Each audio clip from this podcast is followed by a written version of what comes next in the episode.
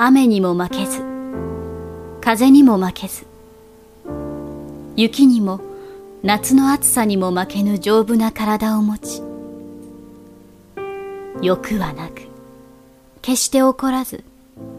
いつも静かに笑っている。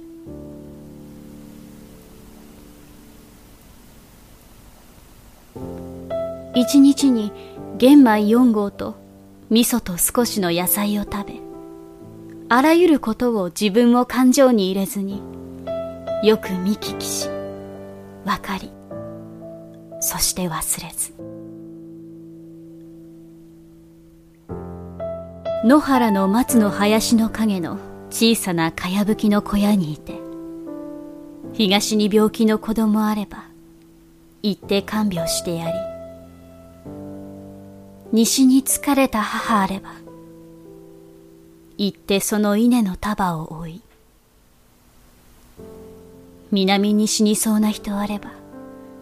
行って怖がらなくてもいいと言い北に喧嘩や訴訟があればつまらないからやめろと言い日照りの時は涙を流し寒さの夏はおろおろ歩きみんなにデクノボーと呼ばれ褒められもせず苦にもされず。